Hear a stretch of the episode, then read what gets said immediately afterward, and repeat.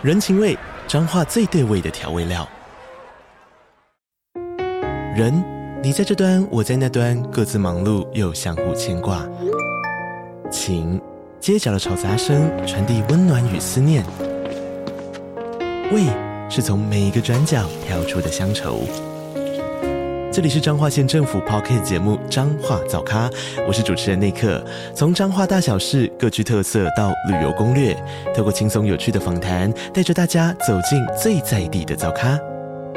准备好了吗？彰化的故事，我们说给你听。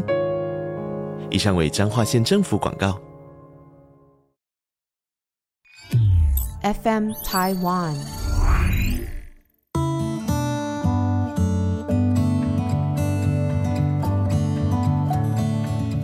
各位听众，大家好，欢迎收听《心理不用学》。你今天好吗？以为秋天已经差不多要到了，结果这两天天气又恢复了，好像夏天一样的炎热。不过啊，四季的转换呢，常常是我想到会问自己好不好的一个 Q。不知道大家最近在忙碌的生活当中，有没有注意到气候悄悄的变化？在这个节奏上面，常常我们也会想到说：“哎，暑假到了，暑假结束了。”好，这也是常常在我们的生活节奏上面的一些转换跟提醒。所以，不知道在这个转换的季节当中，大家是否都好呢？自从上次的节目播出之后呢，我真的很开心，陆续的接收到许多听众朋友从不同的频道传递过来的讯息，也有许多的建议。在看这个的过程当中呢，因为我真的是蛮喜欢心理学的哈，然后不知不觉的走来这一条路，也只会心理学了，那所以很容易就让我牵扯到。各式各样心理学的想法跟议题，嗯，在很多很多听众朋友给我的回应当中呢，有几个点让我想到啊、因为这个 FM 台湾的制作团队很贴心的将先前的一些听众朋友的建议都有稍微整理了一下，所以我们也发出来，然后请大家接龙嘛。我就发现有一个现象，就是我们心理学上面的叫做定锚效应，呃，叫做 anchoring effect。它不是完全像 anchoring effect，但是让我想到 anchoring effect。那 anchoring effect 呢，其实就是你在问一个人问题的时候，你就先把那个锚，就是像那个船在定位的时候，在海里面丢下去定位的那个锚，把它抛下去的时候呢，别人的反应跟回应啊，就离你这个锚会跑得不远。之前呢，他们做过一个实验啊，就是让法官在实验室里面用假设的情境来判刑，结果呢，就发现如果一开始的时候，他们就用一些不相关的事情来定锚，也就是。开门进来跟那个法官讲一下，说：“哎，我要出去喝咖啡，那你要不要喝杯咖啡呢？呃，钱我回来你再给我就好了。好，那 Starbucks 一杯咖啡多少钱？两块多，三块钱美金。这个不知不觉的就把这个两块钱、三块美金就定锚在这个法官的脑海里面。”那另外一组呢，他们就开门来问说：“哎，等会儿吃中饭，要不要帮你买一个便当买进来？啊，你钱等会儿再给我就好了。那通常买的话，啊，大概是十五块、二十块美金。所以这个两三块美金跟十五块、二十块美金有相当程度的差异，就把人分成了两组。结果发现，这个法官在判刑的时候。”通常都有一个范围嘛，对不对？就是说，哦，什么两年以上七年以下有期徒刑，对不对？啊，结果就发现他们在判刑的时候呢，如果一开始定锚在比较高的那一组，也就是买中饭的那一组，他所判的刑期会比一开始定锚比较低的那一组来得高。所以啊，人其实，在不知不觉当中，很容易被环境当中很多的不相干的讯息所影响。我们的行为反应啊，也都可能受这些这个生活当中环境里面一些我们常常没有去想到的东西，或者是没有想到的事情，被他给左右。所以你想想看，一开始定锚在比较高的判刑会比较高，你有没有觉得如果是犯人就有点倒霉？就是说，怎么会法官被这种东西影响呢？那当然，这个在心理上面也有它的机制。那在我看到各位听众回应的这个呃许许多多的讯息里面呢，呃，我也看到很多的听众就是根据我们一开始所整理出来的这些题目来做发挥跟衍生，有些就直接讲说哦，我喜欢听一二三，然后呢，又 有些人说哦，除了一二三，其他的都很好。那我就觉得也让我反思到一个事情啊。就是说，在心理学的研究当中，我们常常的是喜欢把人分类，就是说，哎，这个是乐观型的人，那个是外向的人，这些是敏感的人。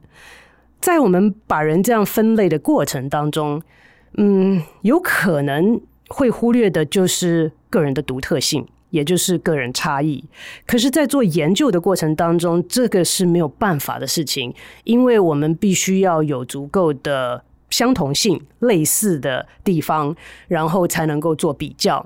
所以，这个是一个平衡啦。因为做研究，我一定要达到一个数量，才能够在统计上有意义。可是，当我在诊间里面看到个人的时候，我又得要把这个呃数据。不能丢掉哦，好，因为这个会是我做判断很重要的依据。如何的是在能够保持知道了解研究的数据结果跟它的指标的前提下，又能够保有足够的空间来看到每一个人的独特性，是我个人一直觉得很重要的一个平衡，也是很大的一个挑战。那所以呢，在众多的听众朋友们的回应当中，我还是会去做个整理，然后呢，慢慢的用不同的方式来回应大家。那有些人的议题呢，可能是好几集都讲不完；有些人的议题可能会需要我多问一些问题啊，多一些资讯。有一些人提出来的，可能我可以在节目当中就很快速的做简短的答复。所以我会用这些不同的方式，希望能够回复到各位听众朋友的议题，或者是呃有讨论到大家想听的一些不同的领域。那同时我也要想一想，在可能的范围之内，也许可以邀一些其他的专家，在不同的议题上面来做更深入的讨论。今天呢，恒毅也给我。传达了一个讯息，是一位听众朋友寄 email 到 FM 台湾。我想这个问题呢，在节目最后的时候也会简短的对这个之前所讨论过的议题，然后这个听众所提出的问题，呃，来做一个回复。那现在呢，我想就先切入我们今天想要讨论的一个主题，嗯，跟之前都有一点不太一样。比较有点像是应用跟商业跟职业啊有关的一个题目。那是一位听众朋友叫小雨，下雨的雨哈，小雨所提出来的。呃，小雨可能是在业界，在人力资源部。这个从事人力资源行业的同仁，所以他提出来的是说，这个心理学在人力资源的这个领域上面的应用有哪些？也问到我过去在人力资源的领域，呃，有工作过不同的功能，那不同的职责都有做过一些。那问我说，在这一方面的看法跟有没有什么领悟？哈，嗯。这个问题其实让我想到许多啦，因为在职业的这个生涯当中，人力资源呢，对我来讲一直是一个让我又爱又恨的一个领域。讲到它是心理学的应用，其实小雨这位听众讲的是完全没有错。当初呢，嗯，我是大学念了心理学，然后辅修企业管理。工作了一年之后呢，回学校去念的是应用心理学，里面叫做组织心理学。所以我并不是人力资源的硕士，呃，我是组织心理学的硕士。那从那个时候哈，先不讲到年代哈，呃。我之后会一直讲到这个年代，我最近对年代的体会也是蛮深的。嗯，每一个世代，每一个文化底下，都会有它独特的挑战。我必须要讲到这一点，是因为那个年代已经是几十年前的事情。那个时候是人力资源刚刚开始起步的时候。不知道大家知不知道，在人力资源这个用词变得很普通化 之前，这个部门叫什么？可能现在年轻人都不知道了。呃，这个部门叫做人事室，对不对？人事管人事的。那为什么后来叫做人力资源呢？那当然希望是在这个概念上面有所改变、有所突破，甚至有所革命。因为希望能够不是处理人的事情而已，是要把人看成一个很重要的资产，把人看成一个很重要的资源，所以叫人力资源。那人不同于一般的物品啊，不同于一般的设备啊，是。比一般的物品跟设备当然要复杂了许多，可预测性也比较低，但是它的潜力也是比一般的设备啊、事物啊，呃，都来得大很多。所以它应该可以，我觉得它 deserves 好，它应该是配得拥有一个自己的领域啦。好，那这个我觉得是当初我也是很喜欢，也很被这一个领域所吸引的原因。那经过了几十年之后，人力资源呢，我所参与的领域比较不像是一般人资的部门会碰到的，因为大家想到一般人资的部门，它的核心功能通常就包括了什么招募啊。培训啊，这个薪资啊，就是所谓的 compensation and benefits。好，那这些核心的这些功能之外呢，其实还有很多很多所谓的 project based 的呃一些跟人资相关的事情可以做。那想想，我先不讲后来哈，后来我就研究到了压力，那就是针对公司里面的员工，他们的心理状态，他们的好坏，好，是不是直接影响公司的收益呢？这个是我一直 argue 的一件事情，就是说，你不是说我这个觉得说员工是因为我很体谅他们，所以我为他们好，帮他们减压，好帮他们做很多福利。其实我是一直主张的是，员工他本身如果状态好的话，然后呢，他跟他的职位。他所做的工作匹配度高的话，最终最终应该可以反映在公司最后的 bottom line，好，他的收益上面应该都可以反映得出来。那这个是我们之后有机会可以再去谈的一件事情。这位小雨提出来呢，说这个人资的这个领域啊。在我不知道小雨的年纪，因为我刚刚提到有这个世代上面的差异，那我所能说的，也就是在我不同的年代参与到人资这个领域里面呢，不同的体会。那么我也不敢说现在最先进的这个 cutting edge 的这个呃人资呢，到底是有些什么样子的发展，然后现状是怎么样子？呃，我不敢说我是完全的了解。但是对这个领域是有感情的，这个是没话讲的。所以呢，我那个时候从组织心理学学了硕士出来之后呢，找的第一份工作很好笑哎，啊，因为我就是一个很爱找工作的人。我通常就是以前哈，以前我都是每一年啊，都一定会发一次我的履历。不是为了说一定要找新工作，或者是现在的工作不满意。我一直觉得一年做这样子的事情一次，是可以帮助让我的履历就是一直都是 up to date。好，不然有的时候我工，比如说你工作了十年，要在找事的时候，那个履历根本重新写过。所以如果一年做一次的话，就比较轻松一点。那我也可以在这个时候呢，去看一看现在在市场上面有哪些机会呢？我的技能好可以应用在哪些地方？那我的兴趣有没有改变？所以我一直觉得这个对我自己来讲是很有趣，而且让我觉得。让我觉得很振奋的事情。那今天早上，其实我有一个病人，他是在美国的联合国工作，然后呢，因为种种的原因，现在可能要考虑找事。我都觉得我心里面都比他兴奋，你知道吗？我都会跟他讲说啊，那你接下来要怎么做呢？你怎么想呢？好，那我当然以一个心理师的角度，我都知道我自己的这个心情，我要把它 keep them in check。好，然后不能让他很明显的这个流露出来。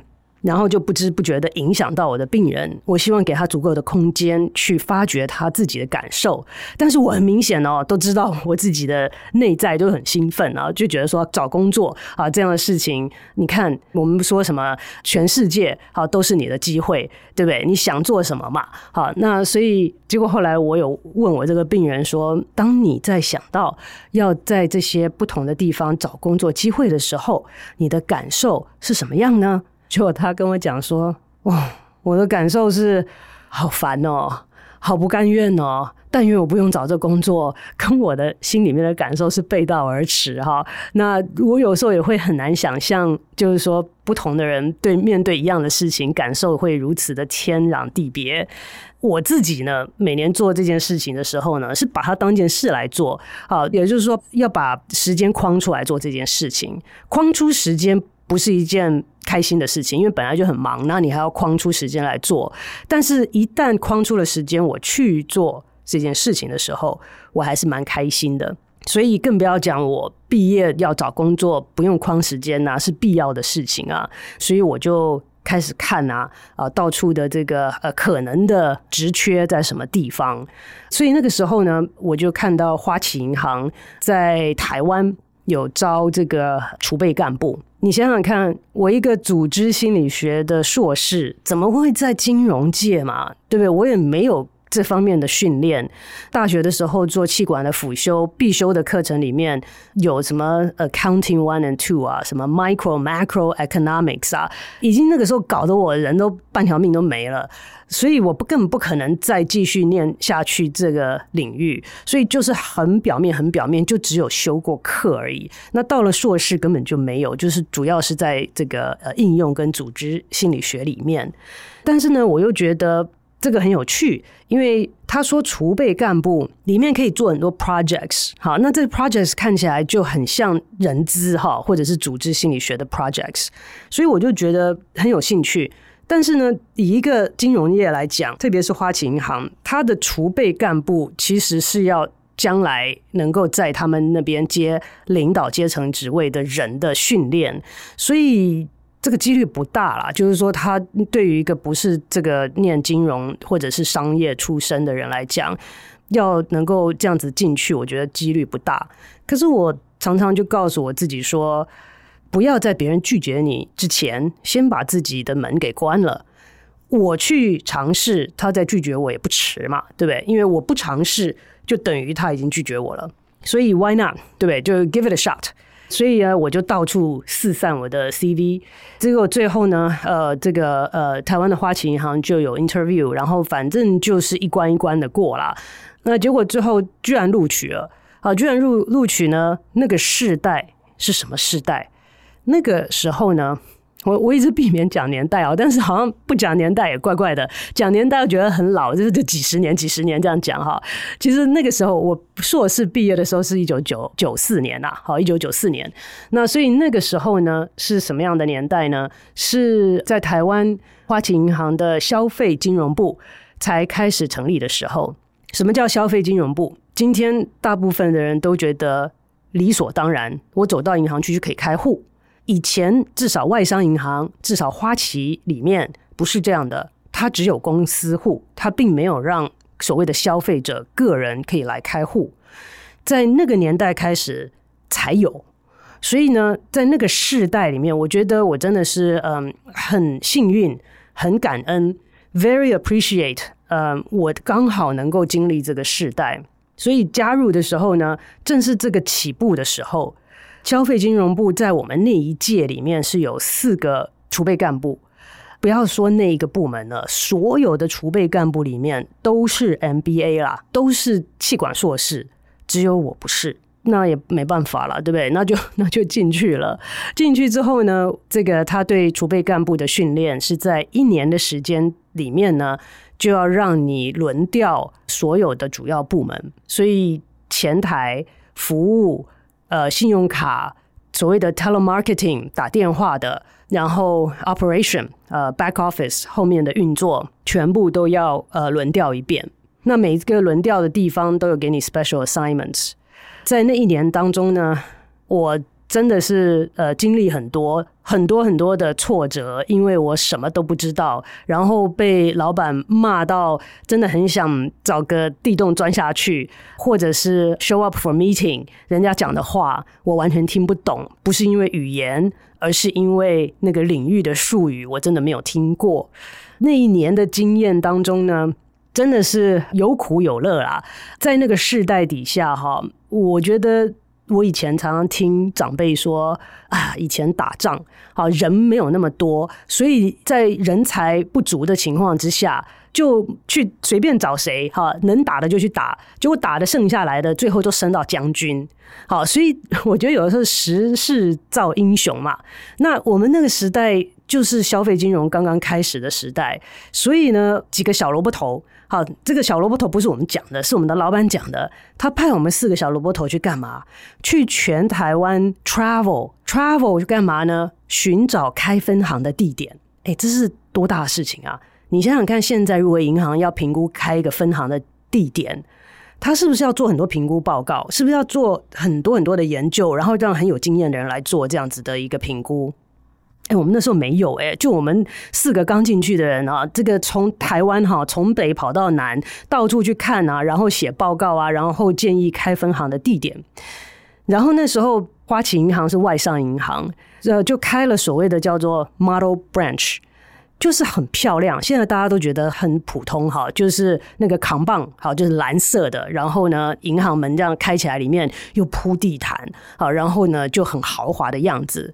那个时候。都是刚刚开始有这样子的一个概念，我就经历到有这个很可爱的消费者在门口探头探脑的，然后呢，我们就被派在前台，好，要学习 greeting，好，要学习 service，之后呢，也被派到前台，也要会开户，也要处理任何客户走进来所要求的。有任何方面的需求，你不懂就要去问，你必须要会做这些事情，然后也做过柜台。好，那所以在这些当中呢，我就看到很可爱的客户在门口看，那我们就上前去，好，然后就说：“哎，有什么地方可以协助你啊？”结果这个客人就说：“啊啊，我进来要不要脱鞋？因为里面都铺地毯，好豪华，穿鞋不敢踩上去。”我想现代的人。都没有办法想象那个情境，ATM 这个自动取款机那个时候才开始，人都不会用，所以我们被派在 ATM 的旁边教育消费者怎么用啊。结果就有一些人在看很久，然后呢就说啊，夏天呢啊，后面的人会不会中暑啊？我刚开始听不懂他讲什么，后来就理解了，他以为 ATM 里面藏了一个人，所以。在夏天，他被关在后面，把钱吐出来，很辛苦，可能会中暑。从那时候呢，我们也看到很多很多在这方面人不可貌相。好，有很多很有钱的人，但是他在门口，你真的看不出来他那么那么的有钱。各式各样的历程，呃，让我真的是，嗯，怎么说呢？很感谢啦，因为我觉得。你说时代越来越发展变化，不可能那样子的转换啊，不可能再有一次，所以就让我刚好成为一个 witness，真的是目击到当时台湾的一个转换。那在那个当中呢，没有什么特别的人力资源哈，所谓这样子的事情。但是呢，我那时候的老板呢，就是说，哦，你是学组织心理学的，那一个 project 交给你，好，叫做这个 human resource reengineering。哎，reengineering 是一个多 fancy 的 term 啊，好，就是要把所有的这个消费金融部底下的人的工作，全部看看要怎么样子的重新的调整，然后重新的 assign，好，这些工作。这学校里哪有学过？都马是交到手上来之后，一面学一面做。所以我那个时候觉得，在我想象当中，人力资源可以做很棒跟心理学相关的东西呢，比较是 project based 的，因为我提过，就是说之前这些嗯 recruitment 啊、啊招募啊、compensation benefits 啊、training 啊，都不是我特别会在行的东西。但是呢，了解人的心理，研究人的心理，然后知道这个人跟他的工作的位置的匹配度，一直是我觉得很有兴趣的东西。那刚好当时在台湾的时候呢，有这个机会可以。经历学习，更重要的是，哦，那个时候是可以跟很厉害的人学习。从那个时候到现在，你想想看，真的是几十年过去了。我现在回想起来，当时的老板们真的是很厉害的人，他们所给予我们那时候他们口中的小萝卜头们的训练跟空间。真的是让我们有机会学习到许多，然后也能够让我们能够发挥，该教训的就教训，该耳提面命的就耳提面命。我记得那个时候我有一个 mentor，那那大家也知道，金融界其实是蛮保守的，不管你的穿着、你的应对、做事的方式，至少在那个时候的要求是非常严格的。所以我记得我的 mentor 有一次找我去吃饭，就跟我讲说，你知道吗？呃、，professionals 哈，你这个专业，你来上班，其实你身上的装饰应该要有十样，好，至少要有十样。我想说，天哪，怎么个算十样？那他那时候就一一跟我解释，好，包括你的眼镜，包括你的手表。现在我们都用手机了，对不对？都不用手表，但是手表可以是装饰的一种。那包括你的项链。啊，耳环啊，这些都是装饰，不是要打扮的 over 太厉害，好，不是要花枝招展，但是呢，是应该有相当程度的装饰。哇，所以我觉得那个时候他对我的教导，不只是在专业上面，更是在职场上面，好，应该要有的一个态度，跟应该要注意的事项。这些老板们。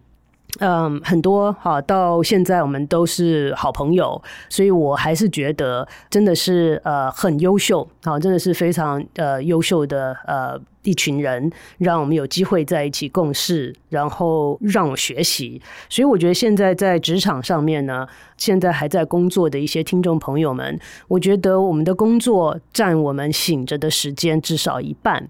好，那如果是八小时的工作时间，你想想看，一天二十四小时，如果我们大约把它切成八八八，那就八小时睡觉，八小时工作，八小时做自己的事。这样子大约来算的话，工作的时间至少是我们醒着的时间的一半。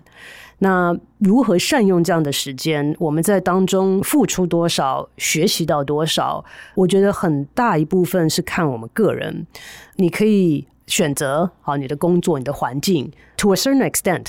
好，就是说，在某种程度以内，我们可以自己选择。有些时候没办法，但是在我们既有的环境之内，我们要用什么样子的态度？有些什么的切入点，可以让我们在这样子的一个环境当中得到我们想要得到的？我觉得是值得我们思考的一个议题。那之后呢，我就有从台湾就转调。到美国纽约总行，也是花旗银行的总行。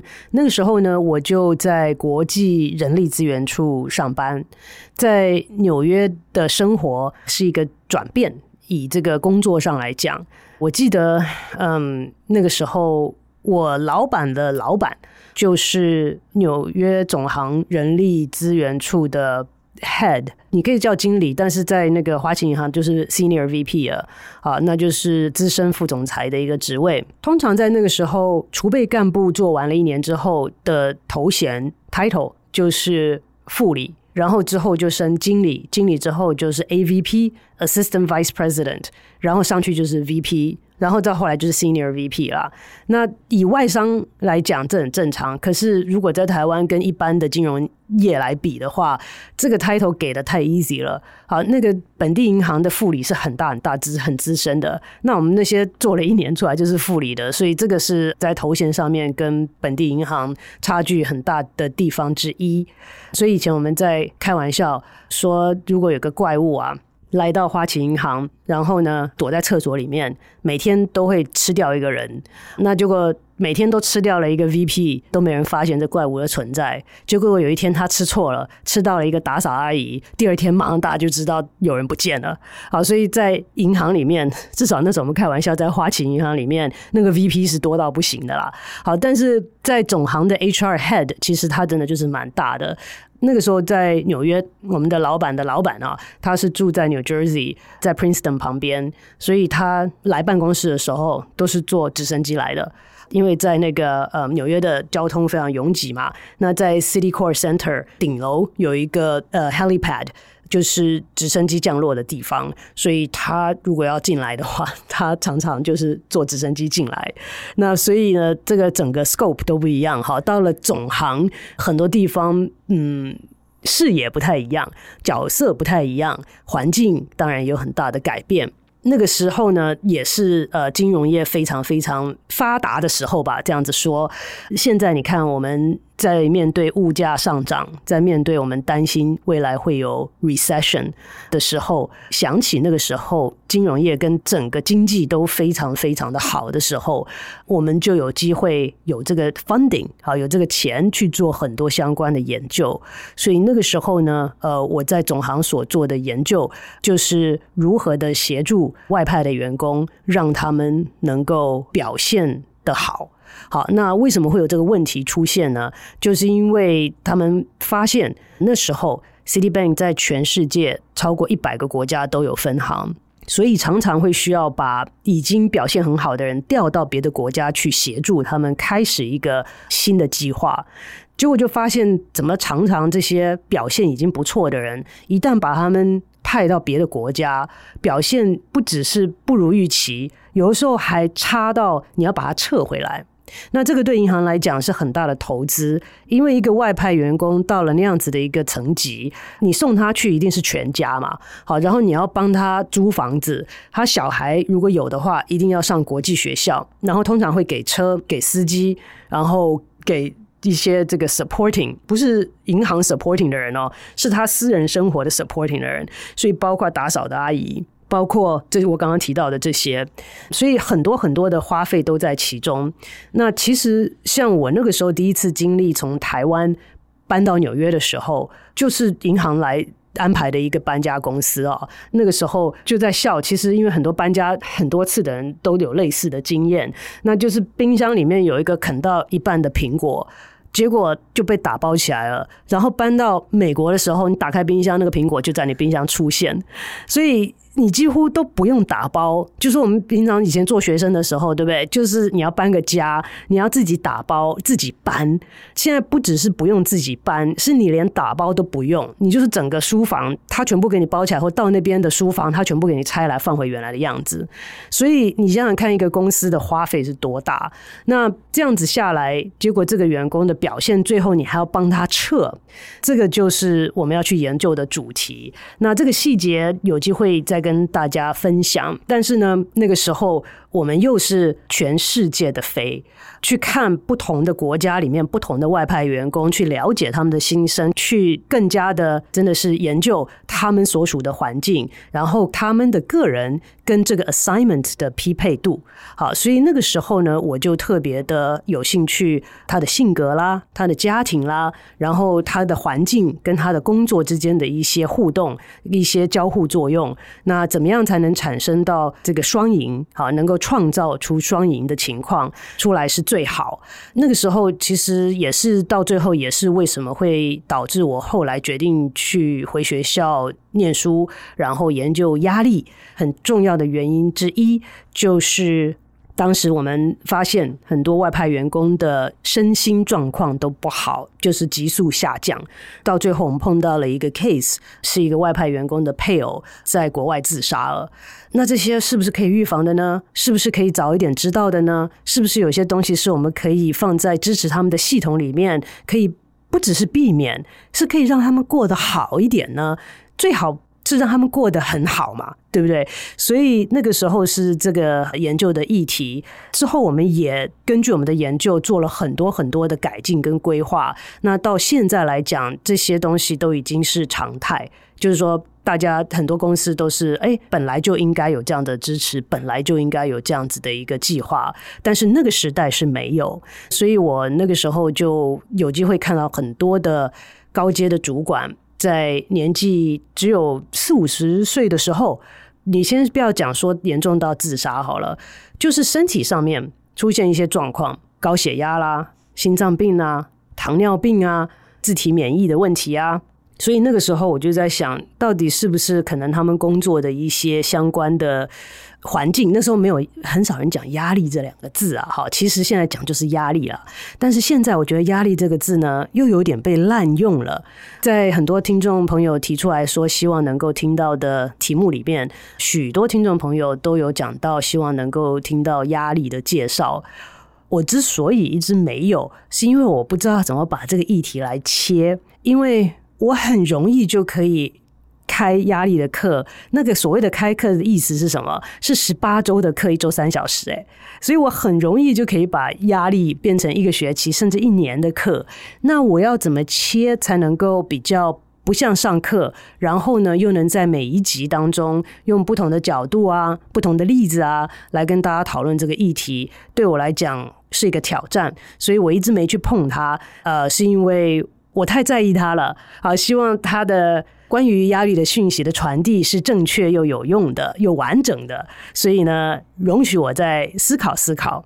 那今天呢，跟大家分享了一些我在早期的时候，在人力资源这个领域刚刚起步的时候，就有幸搭到这一班车吧，一路走来啊。那后来最近几年，在我离开学术界进入业界的这几年当中，也是从事一个。不同的跟人资相关的领域，有机会再来跟大家分享后面的这一段。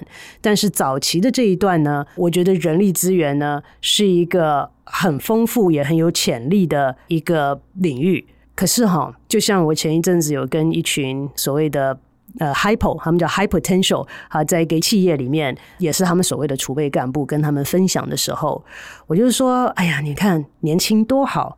你们现在是 high potential 哎，表示公司认可你们的表现，觉得你们有这个潜力，就是说有这个机会，你们应该可以发挥得很好。但是潜力的意思是什么？是还没发挥出来哦。好，所以并不表示在座的每一个人都一定可以发挥到你的极限，或者是发挥到别人对你的预期。那希望能够抓住这个机会，因为年纪到老的时候，就没有人会说你有潜力了。潜力是 reserve for the young。好，那如果你已经年纪到老的时候呢，你最好希望你有善用这个时间，把潜力转换成你的能力了，好，转换成你的精力了。那那个当然是最好。那当然也有可能是潜力没有发挥出来啊，对不对？那所以人力资源这个领域呢，当时我觉得很有潜力。我认为它现在呢。嗯，回答小雨这个问题，我还是有所保留。我觉得他没有发挥到我所认为他可以或者是应该发挥的程度，所以有点可惜。但是呢，比起一开始的人事来讲的话，当然是有所进步，所以是乐见其成。这个是我早期的一些经验，以后的啊，或许有机会可以再来跟大家分享。那。记得一开始的时候有跟大家说有一个听众的提问，经过 FM 台湾的 email 寄来的，就在节目最后，我想听一听这个问题，然后呃做个简短的回复。那接下来就麻烦恒毅嗯来跟我们说一下这位听众朋友的提问。好的，我们 FM 台湾有收到这位听众朋友的来信哦，他的信箱是 Pink May 哦，那他说。想请教关于 schema 的问题。嗯，他说：“第二泳仪教授，您在节目当中提到，当我们发现心情不愉快的时候，可能是理想与现实不符，要找到原因并处理它。嗯，但是在努力达成自己期望的同时，因为无法达成所产生的自我怀疑、自我否定的情绪，又该如何处理？结果始终不如预期，也无法改变心中的 schema 产生的自相矛盾、忧虑的情绪。”该如何才能转念呢？请教授给予一些方向和建议，非常感谢您。哇，嗯，让我想一下哈，呃，第一个就是这个 schema 哈，schema 其实是一个很复杂的概念，它不是一个单一的目标跟现状不合的一个状态，那个比较像是压力状态。schema 呢，比较像是我们经年累月慢慢形成我们对于这个世界。好，我们周围的人事物所产生的一个概念。就会说，比如说，呃，你进入一个职场的时候，呃，新工作的时候，你会有些什么预期？你觉得老板应该是什么样子？你觉得同事应该有什么样的互动？你觉得下属对你的眼光应该是什么样子？所以其实是很复杂的。Schema 是一个 story，好，所以不是一个单一的面向。这样子的一个问题底下，比较合适的不会是用 Schema，而是会想说，OK，对于某一个。情境对于某一个目标，我没有办法达成的时候，所造成的一些反应。就举个例子来说，呃，如果今天我要考大学啊，我不要讲好了，我讲我自己真的是切身的经验。如果今天我要考台湾的临床心理师的证照，这个是我的目标，我有困难啊。因为我很不会考试啊，我那美国都不知道怎么考来的，就是偷笑了。考到了就不会去想说当初怎么考来的，考到了就算了。好，所以呢，如果今天在台湾是个很大的问题，那之前也跟听众朋友也是有分享过，对不对？我是说我我问我的同事，请他去代考，对不对？然后我们最后都可能会进北监这样子啊，进到台北监狱这样。以这个例子来讲，我的目标是哎。希望能够考上台湾的临床心理师的证照，好，这个是非常的 straightforward, very specific，好，就是很简单明了。那我达不成，所以呢，可能会有什么现象呢？就是中间有个落差，理想目标跟现状的落差。那这位听众朋友提到是说，因为这样子的落差而产生很多的反应，包括对自我的怀疑，好，包括一些挫折感，好，失落，甚至失望，或者是很多其他负面的情绪。当然可能会有啊，对不对？大家都可以想嘛，在这个情况下，我可以怎么想？你看，我就是能力不足嘛，我就是不会念书嘛，我就是天生不是这块料嘛。我可以跟大家讲哦，我在台湾已经考过。至少两次，我我忘记有没有第三次了。我那时候最后一次考，我就说这次考不过，我就再也不考了，所以我就没有考了。所以我可以跟大家分享，我考的是不止一次哦，所以都没过哦，就是不知道是五十八分还是五十九分。那很多人说啊，差一点点，你们。知道在台湾考那个试哈，差零点几分就差很多的那种，所以不是什么五八五九差一点点，那反正就是没上就对了。那所以我当然可以讲很多的事情啊，对不对？就是说这些就是我达不到。那在这个情况之下，我们能怎么做？那我觉得这位听众朋友自己也有讲出来，那时候他是说自己的 schema 不能改，其实是目标啦。你的目标跟期待，好，因为我刚刚讲 schema 其实比较复杂，所以比较正确的用词应该是我。这个目标，其实当我真的卯力去做一件事情，然后真的做不到的时候，你想想看，唯一其他的选项有哪些？这位听众，您自己都有提到要改自己的目标跟期待啊！天下就只有这条路可以走吗？世界上很难每一件事情都尽如我们的意，对不对？所以，如果每一个都是我们的坚持的话，我们一定会过得很不开心。所以，我们是可以尝试有一个方式是接受，啊，就是接受我现在就达不到这个目标。那我有没有什么其他的路可以走？我并没有说走其他的路会跟我达到这个目标一样的开心，可是我还是可以过得还不错。所以，我们要调整我们的期待，并不是说我可以找到一个替代品，跟原来的一样的。开心一样的有效果，我觉得这个也很困难。我们不要把期待放在那边，而是说，也许这个我当下认为这是我最想要的，但是如果没有，我用别的或者去做别的，也可以过得很好。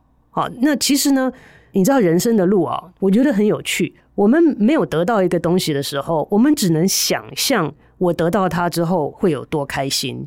我可以知道我现在。很想要这个东西，但是至于你真的得到这个东西的时候，你会有什么样子的感受？事实上你是不知道的。我也不知道。如果我考上心理师以后，我会什么感受？我现在想象会觉得说，哇，我真的考上台湾的临床心理师，我又可以做很多的事情了。我可以在台湾呃这个看诊了，我可以在台湾开诊所了。好，我可以想象，就是说，哦，我可以有很多其他的事情是我想要做的，然后我会很开心，我会很 appreciate。但是当你真正的做到了，你很难讲。那我只能拿类似的来比，对不对？那我当时在美国也是很想考啊，也以为没有考上。那考上了之后，我当然很开心啊。可是你觉得我现在有在美国开诊所吗？那当然，这个证照对我来讲很重要，因为我现在还是可以执业，还是可以 keep myself up to date，好，可以没有跟第一线的看病人的这个脱节。当然，我很 appreciate。但是当时想象的很多啊，当时想说我考上了，其实我当下就就有啊，就开始 practice 啊，跟我的同事一起开了诊所啊。可是现在此时此刻我没有。所以人生的变化其实不是我们可以百分百的预测得到。回到这一点呢，我觉得还是要 advise 好的这位听众朋友，还是要着重于你立的这个目标。因为当我们如果已经试过了，你看我考心理师不是试一次哦，试了至少两次。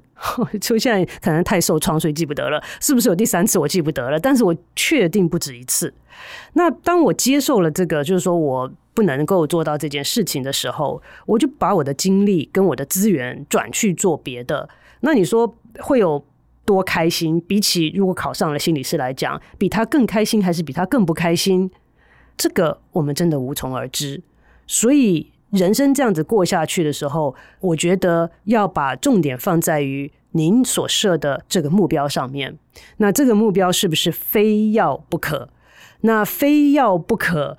又达不到的时候，您的选项又有哪些呢？好，所以我觉得还是要把这个问题放在这个上面，在定目标这个上面去，或者是目标的调整，或者是目标的取代，好，朝这个方向去想。常常我都跟人家讲说，我们并没有什么惊人的解药，可以一语道破，可以一颗药吃下去万事 OK。所以很多时候讲出来的东西都是我们听过一百遍的东西，最后呢，可能还是要看哪一个方向。哪一句话，哪一种方式，对我们来讲是有效的，是我们觉得可能可以去尝试看看的，那我们就不妨的去试试看，来看是不是能够让自己找到一个不一样的替代方案。那不知道这样子是不是有回答到这位听众朋友的问题？如果没有，也可以继续的写来，让我们可以大家一起讨论，或者有其他的听众朋友对于这个议题的有任何的建议，也欢迎大家在 IG 或者是 FB 上面搜寻“心理不用学”，或者是在 Apple Podcast 底下给我们留言。那我们今天的节目就进行到这边，非常谢谢大家的收听，我们下周再见。